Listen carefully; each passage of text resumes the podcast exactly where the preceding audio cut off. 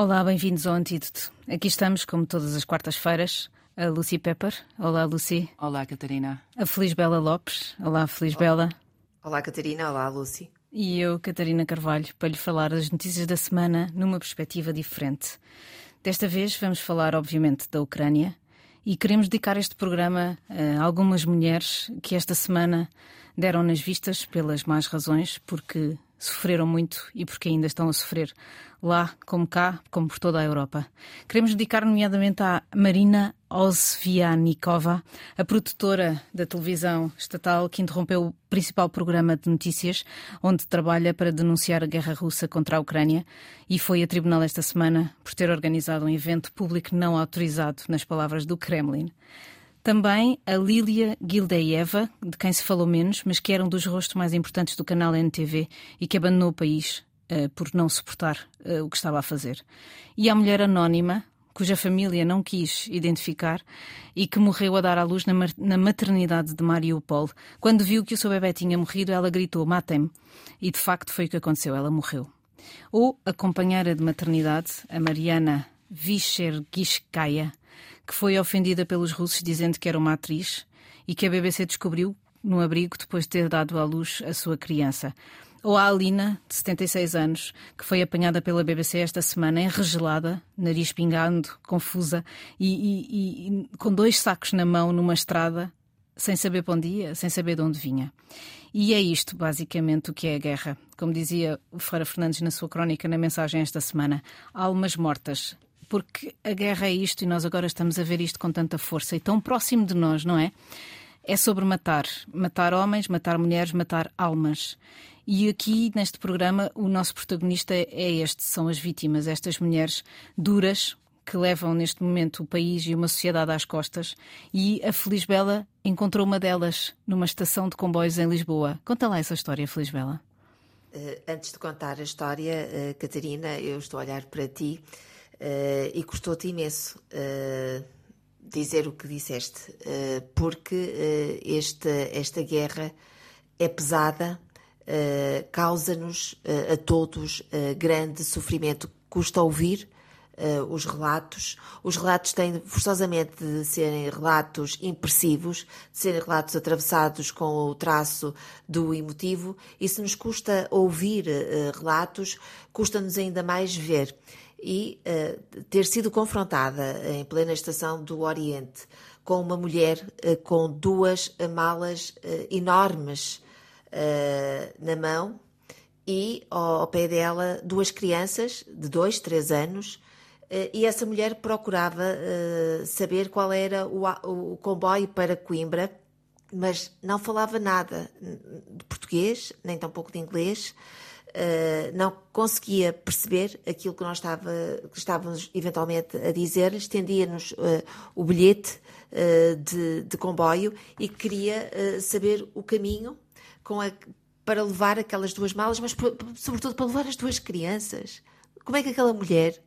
E tu não sabes para onde anos, ela ia, nem, nem de onde vinha, nem conseguiram comunicar não conseguimos comunicar, apenas tentamos explicar-lhe que uh, havia uh, ecrãs e que nesses ecrãs ela iria ver aquelas palavras que estavam no, no, no bilhete. Mostramos o nosso bilhete, mostramos o ecrã uh, uhum. e, e, e, pensamos que ela percebeu pelo menos aquilo. Uhum.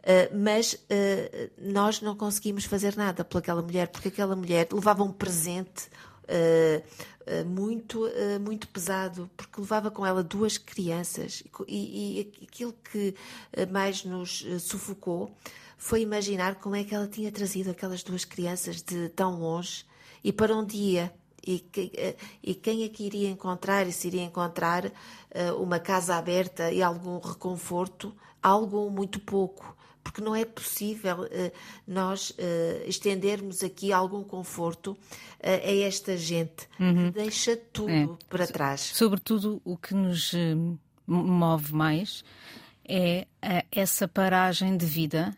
Uhum. E hoje eu estava a ler uma, um Twitter normal, de repente apareceu na minha timeline uma youtuber chamada Zelna. Ou seja, uma youtuber é uma, uma miúda normal de de 20 e tal anos que faz vídeos para explicar situações e que, e que, e que os explica aos jovens, como há tantos, já o Batáguas, etc. Há, há imensos em Portugal, os nossos filhos, sobrinhos e, e etc., todos os seguem. E de repente essa miúda normal dizia: A minha vida nos últimos três anos foi a melhor de sempre. Eu consegui fazer muitas coisas que não tinha conseguido e de repente eu não sei o que é que vai ser o meu futuro. Parei no tempo. Esta dor de parar no tempo, esta, esta ideia de que estas pessoas são muito próximas de nós. Eu não acredito que haja alguém em Portugal Sim. que não conheça uma família ucraniana. Não é? E, e isso uh, torna esta guerra mais próxima, por injusto que isso pareça, e quase que nos coloca, que nos interpela e dando-nos um sentimento de uh, de, de, de, culpa de não, nos, não termos ligado a outras guerras como ligamos a esta.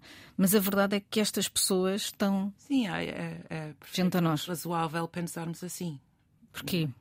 Porque pronto, é, é, é, a nossa, é o nosso continente somos, são os nossos vizinhos mesmo e também conhecemos mesmo. Eu já, já falei com vários ucranianos ao longo dos anos, sempre impressionados com os, o português deles, muito melhor que o meu. Um, conhecemos. Ponto. É, é, essa é que faz a diferença. Neste momento, a minha amiga ucraniana, com quem eu, de quem eu me tornei amiga depois de ter ido com ela fazer uma reportagem à Ucrânia há 20 anos, não posso dizer estas coisas, mas foi há 20 anos, é, fomos a Lutsk, Lutsk é uma cidade que não estava a ser bombardeada no início, mas foi bombardeada esta semana Sim. e a cunhada dela e a irmã e os quatro filhos, portanto dois de cada uma, estão a caminho de Lisboa para ela os albergar num quarto e numa sala. Ela não sabe como vai fazer, mas há uma coisa que ela sabe, vai fazer. Sim, e, e, depois temos uh, uh, sempre junto a nós esta, esta ameaça permanente de haver uma terceira Sim. guerra. Quase que nos custa uh, a dizer isto, mas de verdade é que há este risco. E nós temos um conjunto de políticos que, por estes dias, têm aumentado este, este medo e esta também esta probabilidade. Porque, de facto, o risco das regiões que fazem fronteira com países da NATO é um risco enorme.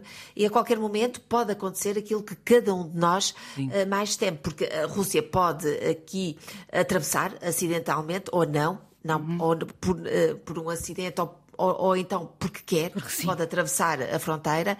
Também as forças ucranianas podem disparar uh, do lado errado uh, da fronteira. A Rússia uh, pode aqui endurecer o combate àqueles que fornecem armas à Ucrânia.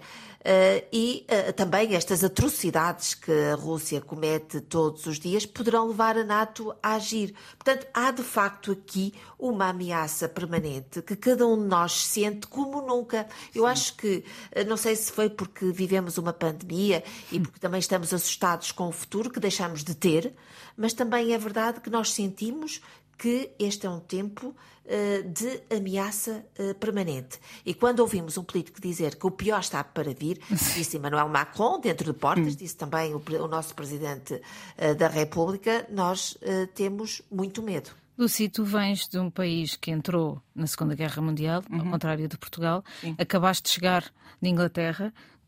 Sentes esse medo de, de, de algo maior? Sentiste esse medo lá? Estranhamente, não. Não senti. Uh, tive a maior parte do tempo com a minha família e eu sou a pessoa mais Uh, em termos de guerras e tudo, sou mais realista, acho eu, ou mais com mais medo, não sei. Mas não, lá era mais era mais uma havia mais um senso, é uma sensação de alívio do fim da pandemia, porque acabaram todas as restrições. E é porque estão mais distantes, achas? Mas há muitos não, ucranianos não, em Inglaterra. Eu acho que não, é só, mas, mas talvez porque já passamos por isso várias vezes por outras guerras uh, não tão próximas, mas não vale a pena, se calhar não vale a pena pensarem em terem medo. Já, já pronto, nos anos 80, 90 tivemos, não tivemos guerra, guerra, mas tivemos os, os, os uh, problemas na Irlanda do Norte, etc. E pronto, mensalmente havia uma bomba, uma, uma ameaça de bomba em Londres, sempre estávamos a sair dos escritórios, etc. A gente é mais estoica ou mais uh, habituada, não sei, uh, não senti. Mas, de qualquer modo, os média britânicos uh, têm feito muitas críticas uh, ao primeiro-ministro Boris Johnson pelas uh, dificuldades que yeah. tem aqui erguido Sim. a quem quer entrar. Os refugiados não Sim. têm pois encontrado é, no é, Reino é Unido um país muito amigável. Sim, é, é difícil. também pode contribuir para não sentir esse Sim. medo e essa compaixão de forma mais intensa. Essa empatia. Sim, é estranho porque, pronto, no início estavam a dizer que ninguém, quase ninguém podia vir da Ucrânia. Depois estavam, havia uma, um limite bastante pequena, depois aumentou, agora estão a, dizer, a falar de 200, um, mil? 200 mil pessoas. Um, e estão a fazer um sistema também para as pessoas, uh, as famílias com casas registarem uhum. um, para dar apoio. Uhum. Uh, Só, por falares nisso, uma Sim. referência aqui ao nosso, à nossa plataforma digital para ajudar os refugiados, Sim. que foi rapidíssima de, de, ser feita, Portugal for Ukraine, é Portugal for Ukraine com capa.gov.pt e que, uh, digamos que sintetiza um, esta ajuda oficial e não oficial.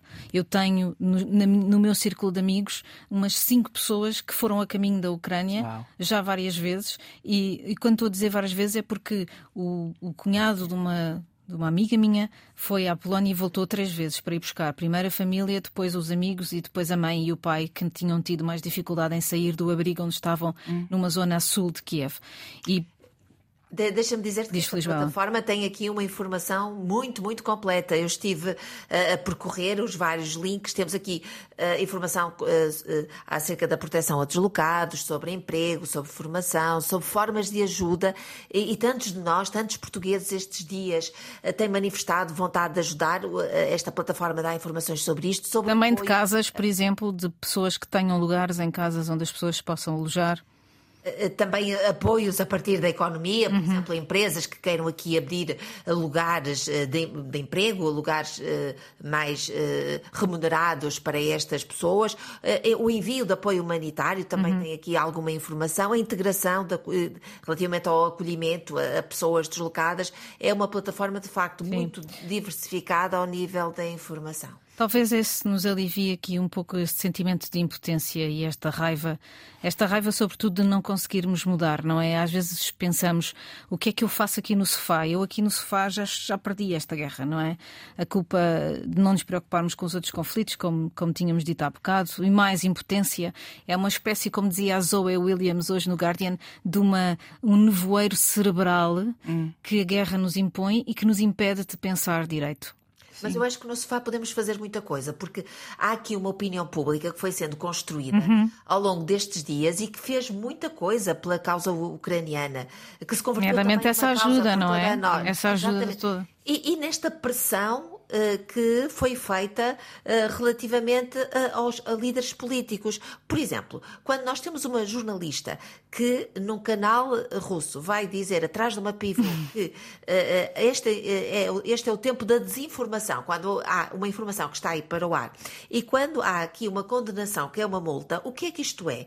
É a pressão internacional. A Rússia, com certeza, que não queria passar apenas uma. A decisão não seria apenas a de uma multa. Certamente que queria aqui dar um outro eh, castigo a esta jornalista. Mas a pressão é de tal modo grande hum. que há pouco espaço uh, para fazer isto. E nós temos, de facto, aqui um poder grande uh, pela ação individual. Eu lembro-me sempre do Alain Touraine, uh, que há muitos anos escreveu um livro que era O Retorno do Ator, este visionário sociólogo, este retorno do ator está aqui em força. Nós, de facto, temos este poder com a nossa atitude de fazer opinião pública e de ir pressionando uh, na nossa comunidade, mas também à escala mais, mais global, a nível político. Os políticos mudaram o mundo. É verdade. As, as sanções. As sanções, uh, o agravamento das sanções decorreu de uma opinião pública que se foi formando e que foi torcendo o nariz relativamente às decisões que os políticos iam tomando. Hum. Portanto, eu acho que nós no nosso sofá poderemos fazer muitas coisas. E tu no teu sofá, Lucy, o que é que preferes fazer? Ah, pá, eu não sei, prefiro não, que não estivesse a acontecer nada para pensar em como é que eu posso ajudar. Eu sei que é o. Pronto, é, mas é, Feliz Bela tem razão. Estamos, estamos mesmo a conseguir muita coisa. Eu não estou a conseguir ainda nada. Vou, estou a tentar imaginar coisas que eu possa fazer, mas Uh, às vezes tenho que desligar as notícias. Não posso. não, não, não aguento, mas eu preciso de saber o que é que está a acontecer. Por isso eu limito vários minutos, vários minutos durante o dia, porque não posso concentrar. Há, há, vários, há vários uh, conselhos sobre isso, sobre o, hum. o, overload, portanto, o excesso de informação. Não. E um dos conselhos que se costuma dar nessas alturas, nomeadamente com as crianças, é de não assistir a diretos. Ou seja, Sim. é de limitar uh, a informação a determinados noticiários que Sim. sejam já Sim. trabalhados, editados e, portanto, que não se assista àquela ideia muito angustiante de estar permanentemente a ouvir yeah. as sirenes dos dos um, dos, um das maldades dos tempos modernos é os, são os canais de notícias de 24 horas. Porque eu lembro-me que antes disso a vida era fácil, estragaram tudo. Lembro-me depois de uh, 11, 11 de setembro, fiquei completamente viciada uh, a ver 24 horas. Eu, a televisão estava sempre acesa e fez-nos tão mal, era eh, tão triste repetir, repetir, repetir as imagens dos aviões os jornalistas do outro lado têm a grande, o grande desafio de uh, colocar uh, o falso uh, de lado e publicar só o que é verdadeiro.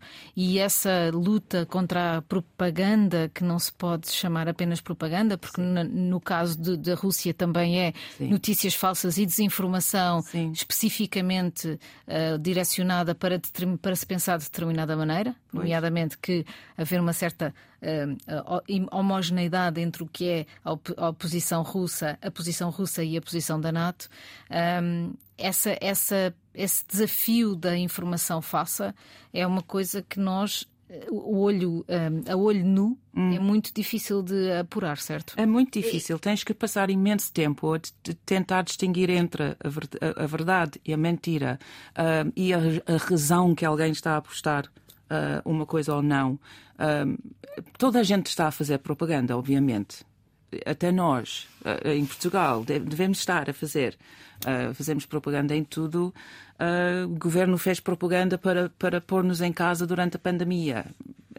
Essa era a propaganda, de uma maneira. Uh, temos que perceber que a propaganda é, é inevitável e temos que encontrar maneiras de perceber.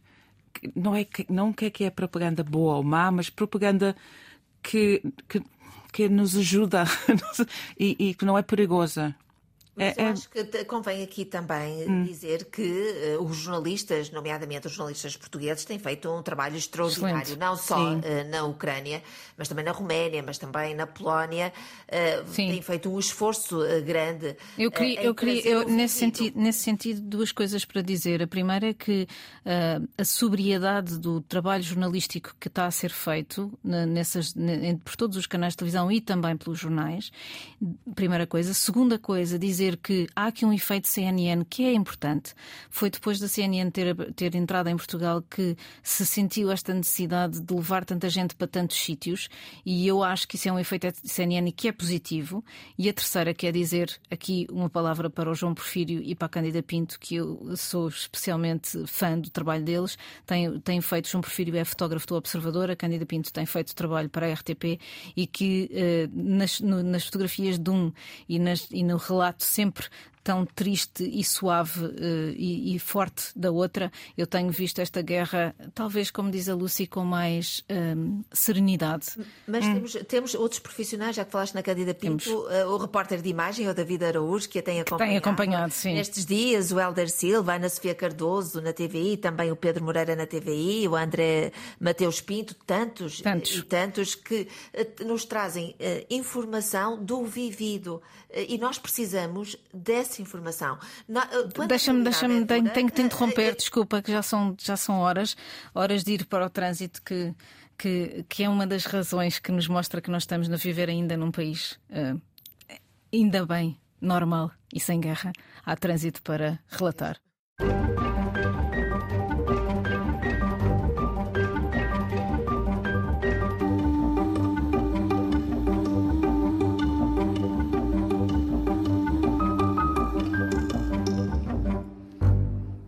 Cá estamos outra vez para o antídoto desta semana. Lucy Pepper, Feliz Bela Lopes e Catarina Carvalho. Será que o mundo vai mudar assim tanto depois desta guerra ou por causa desta guerra? Para já temos uma subida em flecha do preço dos combustíveis, o que uh, representa uma, uma coisa negativa a curto prazo, mas que pode ser uma oportunidade uh, para aproveitarmos, nomeadamente para fazermos a nossa economia depender menos da Rússia e outros produtores de combustíveis fósseis e de gás natural e para aproveitarmos e noutra, noutra, noutra parte desta história uh, caminharmos para um mundo mais saudável e mais uh, ambientalmente correto. Feliz Bela. Uh, eu acho que nós estamos uh, num tempo uh, favorável ao cumprimento das transições gêmeas. a pandemia ajudou-nos a fazer a transição para o digital. Eh, quem de nós imaginava que de um momento para o outro eh, nós estaríamos em teletrabalho, estaríamos a fazer compras online, estaríamos a, a ter aulas também online. Portanto, houve de facto eh, uhum. esta transição digital à custa de uma coisa muito má, que, que, é a pandemia. E agora esta guerra está a tirar-nos para os braços da transição energética. Temos aqui esta, esta transição a força. poderá é a força e que poderá obrigar-nos, uhum. de facto, a, a, reconfigurar estilos de vida, mas também aqui a, a inovar e a fazer aqui novas uh, políticas. Temos aqui uma transição impossível que, afinal, nós poderemos aqui descobrir uh, que uh, é possível. E temos aqui a Rússia que poderá aqui provar do seu próprio veneno, porque temos aqui o negócio da energia que poderá aqui reconfigurar-se, uhum. o negócio dos combustíveis fósseis, o petróleo, o gás, o, o carvão, tudo coisas que a Rússia fornece a grande, em grande escala, mas nós poderemos aqui prescindir uh, disso uh, e poderemos, se nós tivermos aqui a consciência de que poderemos usar de outro modo o transporte é. individual. Eu falo por mim, eu estou, sou muito dependente do carro e dou por mim a pensar, mas eu preciso de fazer estes percursos todos os dias com o carro e agora também a fazer contas. Bom, agora já é, não sim. gasto 50 euros por semana, agora gasto. Dar aqui um dado só, só assim a, a talho de foice. Em 2014, a dependência alemã do gás natural da Rússia era de 33%. Uhum. Hoje é de 55%. Ixi.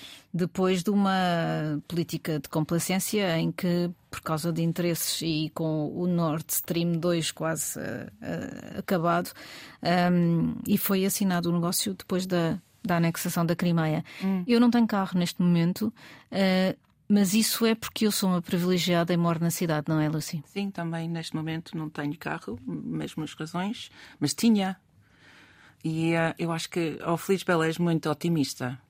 A transição digital foi uma coisa, transi transição uh, de, de, de, transportes, etc., vai ser outra coisa, porque tem a ver com infra infraestrutura que não há.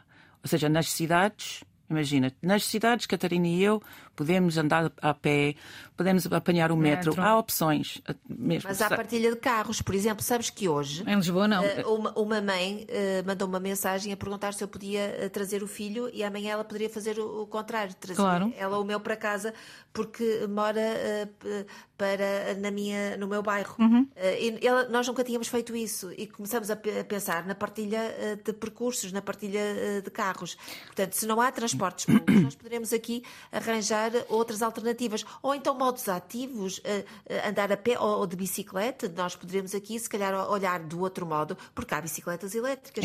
Em, qualquer, um, em qualquer uma dessas circunstâncias, um, a, a, a intenção tem que ser, sobretudo, política.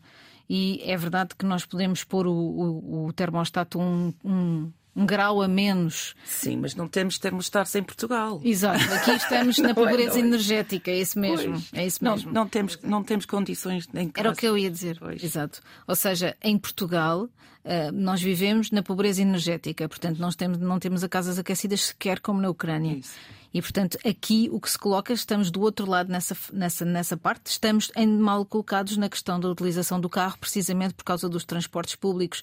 Aliás, aqui em Lisboa está a discutir-se agora o, o, o, fim do trânsito na Baixa, a zona zero, hum. zona de emissões reduzidas, Sim. que em Londres vai ser alargada a toda a zona metropolitana e que em Lisboa está a passo de caracol e não anda para a frente nem para trás. E, e agora, hoje, na reunião da Assembleia Municipal, falou-se da possibilidade de voltar a adiar a decisão por causa da guerra, algo que eu não eh, consigo compreender devido à, àquela questão que é, eh, como a Feliz Bela dizia, temos que. Isto foi uma espécie de chamada de atenção para que nós não podemos depender tanto. Pois, e temos, e temos mesmo de deixar de depender tanto na, nos transportes, nos carros, etc. Mas uh, nos, nas cidades temos essa opção.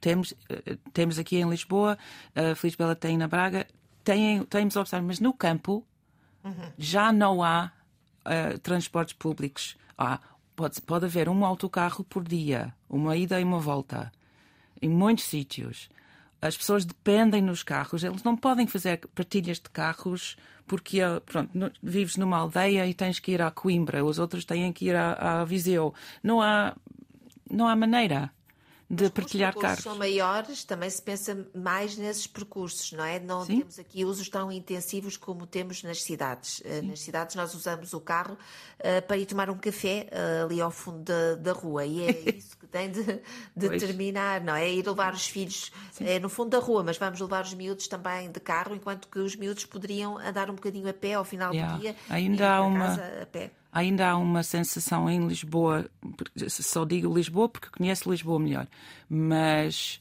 há uma sensação para muita gente que usar os transportes público, um, públicos é abaixo, abaixo deles. Não, não, não, não, eu não uso transportes públicos. Quando é exatamente o contrário. Conheço bastante pessoas, já conheci que nunca me tive. A transição. A transição. Fazer, na, na, de mentalidades sim, mas, neste ah, caso. Sim, na, na, na, na mensagem que eu no meu órgão de comunicação social, é um dos temas mais debatidos e um dos temas que mais polémica provoca são os transportes públicos e as ciclovias, que são duas faces da mesma moeda e que uma cidade não pode pensar-se para o futuro hoje hum. sem pensar como tu dizias, Feliz Bela, hum. na mobilidade ativa, nas bicicletas, nas trotinetes, no andar a pé hum. e no transporte público, que eh, muitas vezes por se olhar apenas para o centro da cidade, se esquece que, por exemplo, Loures não tem um, uma, uma, uma, via de transportes públicos espetacular para entrar em Lisboa.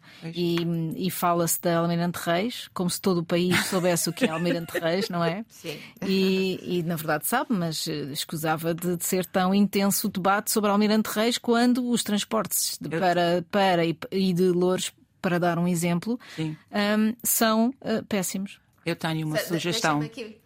Assim, Lucy dizendo. É só uma sugestão para Lisboa que, pronto, andávamos muito mais se não fosse a calçada. Ui, pronto, já está. Vamos ser canceladas. Eu, a, única vez, a única vez que nós escrevemos sobre calçada portuguesa na mensagem foi o, foi o texto mais comentado de sempre. Porque há os prós e os contras. Enfim. Uh, mas eu, eu, ia aqui fazer uma meia-culpa antes da, da Lucy fazer a, a, sugestão.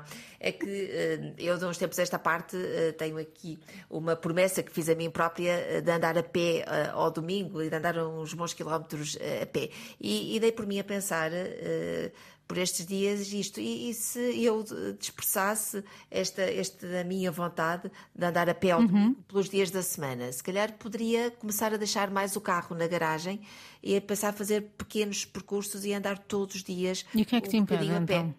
Uh, impede-me a falta de planeamento. Ah. Uh, se calhar, se eu planeasse melhor os meus dias e os meus percursos, Certamente. se calhar poderia organizar melhor. Sim, é, é fazer na, na, é na, naquela na conferência que houve em Lisboa muito importante sobre bicicletas que se chamava Velocity, havia alguém que dizia toda a mobilidade só tem uma questão: é o tempo. É o tempo que se leva a percorrer um, um certo caminho Sim. e o tempo que nós damos a nós próprios para percorrer esse caminho. Eu recordo que em 1973, para voltar a esta guerra, é aquilo que se está a passar, em 1973, na Holanda, por causa da crise do petróleo com a OPEP, uh, foram criados os domingos sem carros. Ou seja, há 50 anos praticamente. E os carros ficaram mais pequenos e deixaram de eh, poluir tanto como poluíam, porque também deixaram de gastar tanto como gastam. Sim. Aqui, eh, hoje, o que se vai eh, colocar é para onde vamos em termos de em termos de mobilidade uh, e de carros. Vamos, vamos avançar de facto para os carros elétricos ou não? Um, outro tema que nós uh, temos aqui esta semana para debater. É o tema diferente, mas igual, porque vamos falar de mulheres e acabamos de falar das mulheres ucranianas, e é um estudo internacional que fala sobre a genialidade de género e que diz que é um estudo de 72 países e 500 mil estudantes avaliados através do PISA, aquele estudo sobre as competências dos estudantes, e que diz que é muito mais provável que as raparigas apontem a falha falhas, falhas no seu talento para justificar, para justificar os seus, os seus erros do que os rapazes. Portanto, é a genialidade do género. Sim. Uh, e entre nós as três, mulheres talentosas. Certamente. Quem não sentiu isso? Eu já, eu, eu já sentia isso muitas vezes. A, a, a, primeira, a primeira ideia que ah, este, este correu mal, ah, eu não estava, eu não era suficiente para isso. Não, não, não estava a nível de, do, do trabalho. E, e, é um leva anos, anos para acabar com essa sensação, mas ainda tenho quando junto com uma nova equipa de pessoas para um trabalho, eu tenho uma sensação de se calhar não estou. Sabes o que é que os rapazes, se fosses rapaz, o que é que o que é que a, a que é que atribuirias o teu insucesso? Sim, o mundo, o azar, Exatamente. Uh, as outras pessoas. Exatamente. Uh, as incapacidades de todas as outras menos idiotas, de ti. menos de mim, menos de mim. Sim. Mas também não, não esqueçamos da humildade. talvez não é um, talvez nós, as mulheres que sof sofremos isso. Lisbel, sentes mais... isso nas tuas alunas? Uh, não sinto muito, devo dizer. Uh, tenho mais alunas do que alunos. Uh, nós estamos a falar essencialmente de construções sociais, não estamos a falar de outra coisa porque a inteligência acima da média é, é, algo incomum, eh, é algo que poucas pessoas têm e isso convém aqui uh, sublinhar. Mas nós crescemos a educar mal as nossas crianças, a educar mal os nossos rapazes e a educar mal as nossas raparigas, porque há tarefas desde muito cedo que são dadas a cada um dos géneros e, e, os miúdos vão crescendo assim, sabendo que há papéis sociais, para aqui utilizar termos sociológicos, há papéis sociais para cada um dos sexos. E depois isto uh, chega a uma determinada idade e dá nestas percepções uh, sociais que são erráticas e que levam depois aqui a comportamentos que têm consequências. eu não sinto isto assim, de forma pesada, mas há sinais, não é? Uhum. Mas sinto, por exemplo, o teto de vidro. Claro. Eu sinto que há um teto a partir do qual as mulheres não podem passar. Porquê? Porque, para além das suas profissões, para além da sua vida familiar, também têm outras tarefas que são dadas pelos tais papéis sociais eh, que eh, são aqui encostados à mulher. A mulher educa melhor as crianças, a mulher tem que ir buscar os filhos à escola, a mulher tem que fazer as refeições, que ajudar os trabalhos de casa. Há um sem número eh, de, de papéis sociais que estão encostados à mulher e há um sem número de comportamentos. Aliás, reparem, aqui há muitos anos, há muitos anos, quando fiz a tese de doutoramento, andei a estudar os platós televisivos, quem é que era convidado para falar do quê. E aquilo que, que, que constatei foi que eh, quando uh, nos programas de informação em horário nobre tínhamos temas da ordem do emocional, as mulheres tinham predomínio. Quando era da ordem do racional, eram os homens. Então, eu criei até este chavão, que era uh, os homens pensam, as mulheres sentem. Ninguém, um homem não é chamado para falar da ordem do sentir. E, e por que não? Pois. E por que não? E é que a mulher não é também apenas chamada uh, uh, para, o, para outros domínios? Portanto, nós, eu acho que uh, nós temos aqui sinais de grandes mudanças, é. mas depois ficam ali Sim. alguns. A BBC alguns tem, um, tem um programa que se chama 50-50 e que é um programa para aí há uns 10 anos que analisa toda e qualquer intervenção nas suas notícias e nos programas televisivos, como estavas a dizer, os opinadores. E, to, e todas têm, todos têm que cumprir no final do mês 50-50 entre homens e mulheres. Ou hum. seja, não, não, há, não há desculpas. Qualquer que seja o esforço que seja preciso, esse é o resultado, terá que ser o resultado final. E tem dado imenso resultado, porque uh, há uma inércia, como tu dizias, Feliz Bela, em uh, não convidar mulheres, em as mulheres não quererem falar porque hum. não acham que tenham nada para dizer ou porque não têm talento, como está aqui Sim. neste estudo, ou porque não têm não são suficientemente um, conhecedoras do tema. E esse nível de Sim. conhecimento, para os homens, o, o nível. O é nível muito é mais muito mais baixo. Muito é porque tem uma outra. Não é todos, obviamente, não not all men, mas não é todos. Tem, não tem uma arrogância. É uma arrogância de. Ah, eu sei que é que É uma arrogância de género. Sim, sim, há a genialidade de, de, de, de, género e a arrogância. E nós, naturalmente, temos menos, menos isso. Ehm, porque é a mesma coisa quando as pessoas, as, as mulheres candidatam-se para um, um emprego. não se não aplicam para os, os, os empregos uh, mais bem pagos, uh, os, os melhores, etc. Por isso, porque têm a sensação que não sabem, não são, não são suficientemente uh, peritos no assunto, etc. Há uma, há uma, coisa interessante neste estudo que tem a ver com isso que estás a dizer, que é o progresso das mulheres ao nível da igualdade no mercado de trabalho e na educação. Hum faz avançar esta ideia, ou seja, reparem, o progresso das mulheres faz avançar a ideia de que as mulheres são menos uh, competentes que os homens. Ou seja, hum. essas crenças mudam e agora estão focadas no talento. Ou seja, já não há a crença de que a mulher não pode chegar a um certo ponto e a um certo nível, e isso anda para trás e vai à base da questão de que o talento delas é pior do que o deles. É? E há outra ideia que este estudo também revela, que é o mito da genialidade. O mito da genialidade, que é uhum. do talento natural e que não é um talento natural. Nós uh, vamos deixar aqui. Uh, mas interromper este tema para falar de algo que é uh, importante, que é o livro da semana. Um, a Feliz Bela, nós, heróis da semana, tivemos muitos, não vale a pena dizer mais. Foram muitas as mulheres que passaram aqui neste programa no início e são todas as que estão com talento ou sem ele a caminhar por essa Europa fora. Um, Feliz Bela, qual é o livro que nós recomendamos esta semana? Depois daquilo que disse aqui neste, neste programa, só poderia ser a arte de caminhar, de Erling Kagg.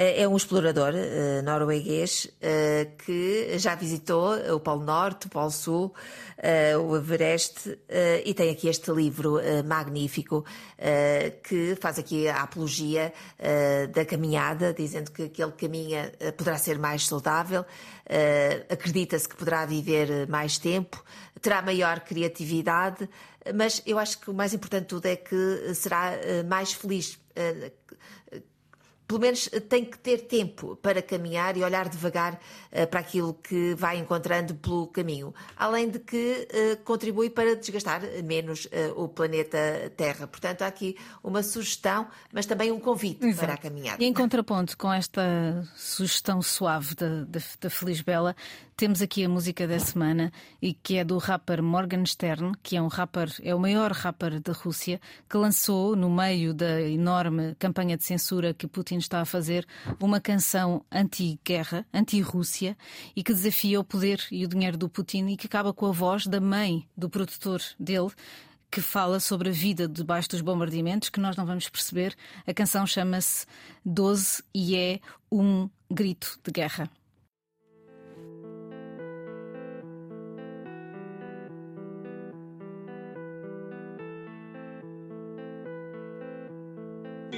Пиздуйте нахуй отсюда, ебаные Под капотом В12, на карте я за полночь Мне давно уже не 18, суки исполнилось только Цвет как пчелка, жжж, цвет родной, прям так со стока. Стрелка мчит за сотку, стрелки на дорогих колготках Небоскребы в смоке, смолкай скучно, а с не смоки Эти караты на мне, теперь они стоят два раза дороже. В сторисе пара эмоджи, вау, да ты способен на подвиг. Большие дяди отправить на бойню, дядям всегда было плохо Эй, в рот съебался давно, все так шпугаюсь, когда вижу копов. Серые схемы, серые деньги, все оформляем на дропах Быстрая жизнь, быстрые тачки, я благородной породы. Нет ничего ведь дороже, чем вдох, мы благодарны Богу. Стейк из красной рыбы, день начинается с музыки Квина. М-м-м, Моя кровать king size, но королевы меняются быстро Надеюсь, последнее, что я услышу, это будет выстрел Быстрая смерть, чтобы не думать о том, что не успел Шопоголик сучий, я ношу шалав как вещь. Я уже видел всю эту жизнь, кажется, сон был вещи Нету доверия, нету любви, есть только мувы и деньги. Рубль оставили в прошлом, теперь только доллары и евро. Эй, Новая суп приятная, еще приятней, новенький паспорт. Private jet, Дубай, Испания, чтобы порадовать брата. Как хорошо, что он рос не в России, его не учили бояться Малому сегодня 12 Малому сегодня 12 Под капот В12, на карте я за полночь. Мне давно уже не 18, суки исполнилось только Цвет как пчелка, жжж, цвет родной, прям так со стока Стрелка мчит за сотку, стрелки на дорогих колготках. Небоскребы в смоке, смолкай скучно, а с не смоки Эти караты на мне, теперь они стоят два раза дороже. В сторисе пара эмоджи, вау, да ты способен на подвиг. Большие дяди отправить на бойню, дядям всегда было похуй. Пиздуйте нахуй отсюда, ебаные пидорасы. И пусть с нами успех, но мы забудем о всем, что у нас есть, когда подойдет смерть. С ней с капустой, но я совру, если буду базарить, что не в деньгах счастье. И пусть с нами успех, но мы забудем о всем, что у нас есть, когда подойдет смерть. С ней с капустой, но я совру, если буду базарить, что не в деньгах счастье.